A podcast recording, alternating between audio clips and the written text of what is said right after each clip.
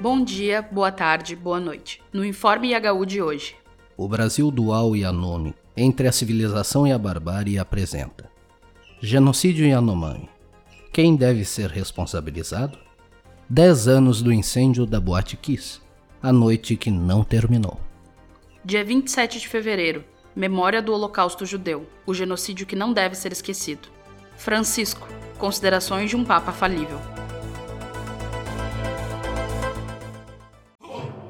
No dia 1 de julho de 2022, a Corte Interamericana de Direitos Humanos emitiu uma decisão cobrando uma resposta do Brasil para proteger a vida, a integridade pessoal e a saúde dos membros dos povos indígenas Yanomami, entre outros. A comissão que avaliou o caso disse que a situação dos indivíduos dessas populações era de extrema gravidade e urgência. Entre as medidas que o país precisaria tomar a Corte apontou a necessidade de proteger efetivamente a vida, a integridade pessoal, a saúde e o acesso à alimentação e água potável desses povos. Além disso, a Corte pedia ao Estado brasileiro um relatório com um resumo das ações que foram tomadas a partir de 20 de setembro de 2022 para reverter essa situação, o que não foi cumprido e tampouco respondido por parte do Estado brasileiro sob o governo de Jair Bolsonaro. O maior líder do povo Yanomami, Davi Kopenawa, de 66 anos, atendeu a equipe da Amazônia Real para uma entrevista exclusiva na segunda-feira, dia 23. O xamã Yanomami revelou estar irritado e triste por ter tratado os problemas por ele denunciados há décadas. Àquela altura do dia, o mundo voltava os olhos para o seu povo, com oferta de socorro emergencial, visita do presidente Lula e até uma tentativa política de encontrar culpados para a tragédia humanitária há tempos denunciada pelos Yanomamis. Mas para Davi, não há dúvidas. O ex-presidente Jair Bolsonaro é responsável pelo genocídio do seu povo. Quem é responsabilidade hoje, amanhã, o presidente Jair Bolsonaro, que ele, ele administrando a nosso, nosso Brasil, foi ele que matou. Ele matou, ele foi embora. Se não tiver matado, ele estava aqui junto com nós.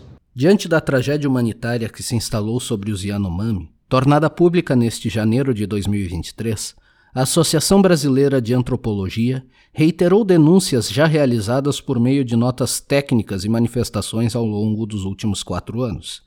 Ratifica a urgência da retirada de invasores e a construção de um plano emergencial para o qual os associados da ABA e demais entidades se colocam à disposição para colaborar com as ações no âmbito de suas competências.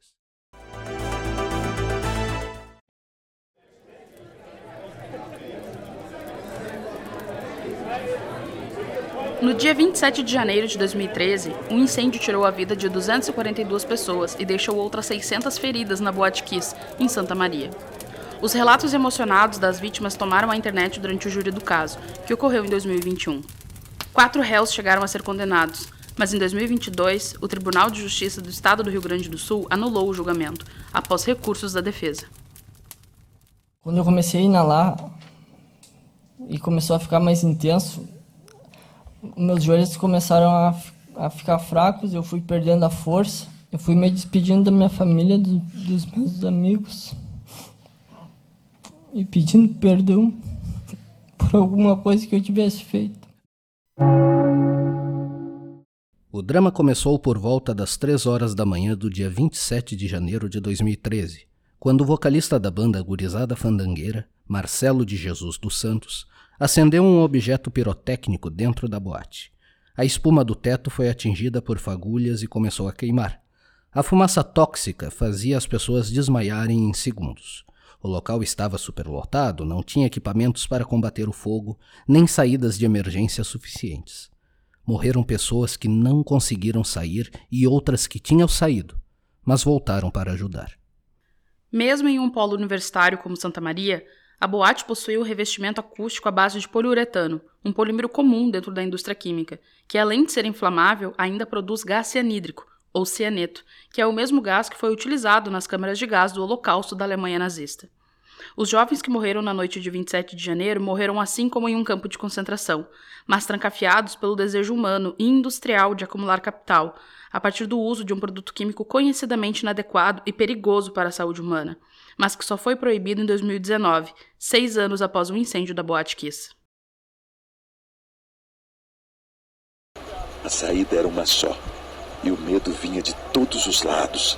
Os adolescentes não vão acordar na hora do almoço, não vão se lembrar de nada ou entender como se distanciaram de repente do futuro.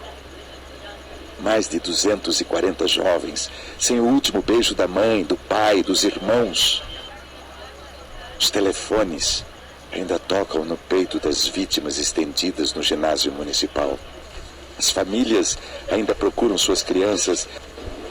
Ninguém tem coragem de atender e avisar o que aconteceu. As palavras perderam o sentido. Há 78 anos, o Exército Vermelho liberta Auschwitz, na Polônia, o maior e mais terrível campo de concentração nazista onde milhares de judeus foram exterminados. Todos os anos, no dia 27 de janeiro, celebra-se o Dia Internacional em Memória das Vítimas do Holocausto. A data faz referência à libertação, pelas tropas soviéticas, do campo de concentração e extermínio nazista alemão de Auschwitz, em 1945, e foi definida pela Assembleia Geral das Nações Unidas. Auschwitz foi o maior e mais terrível campo de extermínio do regime de Hitler. Em suas câmeras de gás e crematórios foram mortas pelo menos um milhão de pessoas. No auge do Holocausto, em 1944, eram assassinadas 6 mil pessoas por dia.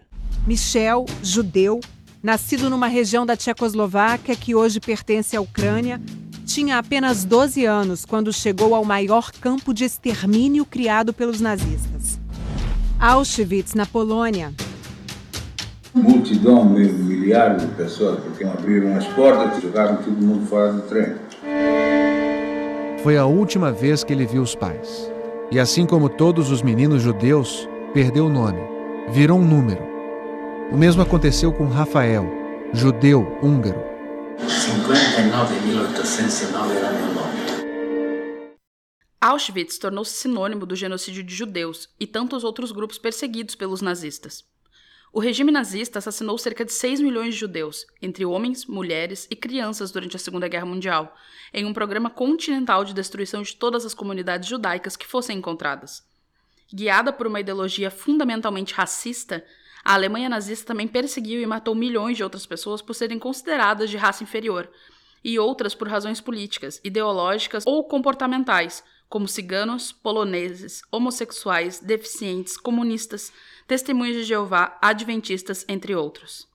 É muito importante viver, respeitar a vida.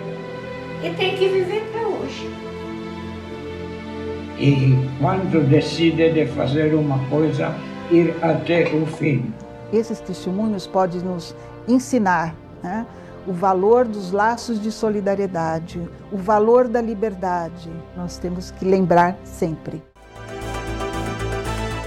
Em entrevista sobre o caso Rupnik, o jesuíta recentemente investigado sobre abusos sexuais, Francisco admitiu que a igreja tem muito a aprender na gestão da pedofilia clerical reconhecendo que ele próprio teve um momento de conversão durante a sua viagem ao Chile em 2018, quando defendeu o bispo Barros, desacreditando as vítimas. Eu não podia acreditar. Foi você quem me disse no avião. Não, não é assim, padre. Foi você. Lembrou Francisco a jornalista Nicole Winfield, a quem deu essa entrevista. Aí a bomba explodiu em mim quando vi a corrupção de muitos bispos nisso. Você testemunhou que eu mesmo tive que acordar para casos que estavam todos encobertos, completa o Papa. Na mesma entrevista essa semana, Francisco também disse que ser homossexual não é crime. Em crítica às leis injustas que criminalizam a homossexualidade no mundo. Não é crime. Sim, mas é pecado? Bem, primeiro vamos distinguir pecado de crime. Mas a falta de caridade para com o próximo também é pecado, frisou o pontífice, que reiterou que somos todos filhos de Deus e Deus nos ama como nós somos. Na semana que vem, Jorge Mário Bergoglio visita a capital da República Democrática do Congo, de 31 de janeiro a 3 de fevereiro, e a capital do Sudão do Sul, um dos países mais pobres do mundo, de 3 a 5 de fevereiro. A viagem será feita junto com o primaz da Igreja Anglicana, Justin Welby, maior figura religiosa do país. Os dois países vivem em guerra, uma guerra predominantemente étnica, no Sudão do Sul, e uma guerra pós-moderna, onde a violência foi privatizada, no Congo. As duas guerras parecem intermináveis e não recebem atenção como a guerra na Europa. Sobre essa viagem do Papa, Denis Mukwege, médico vencedor do Nobel da Paz em 2018 pela sua atuação no Congo, disse: Uma igreja que se cala quando o homem sofre não é uma igreja que desempenha sua função, e penso que o papel mais importante da igreja seja aquele de sofrer com o povo que sofre. Acredito que a visita do Papa se enquadra nessa lógica. Termina aqui o Informe IHU. Para essas e outras notícias na íntegra, acesse ihu.unicinos.br. Ah, querido Jesus, desculpe te escrever esta carta e atrapalhar o seu sono eterno, mas é que aqui embaixo a galera já está farta, olhando pro céu se perguntando se esse não é o inferno. Você que dividiu o pão, perdoou ladrão, andou com excluídos, prostitutas e outros perseguidos. Se voltasse a ser de novo crucificado, acusado de comunista e defensor de bandidos, cuidado, se for voltar melhor armado, que a delação continua premiada e tem Judas pra todo lado. O poder ainda tá na mão dos fariseus. E melhor que ser filho de Deus é ser filho de deputado.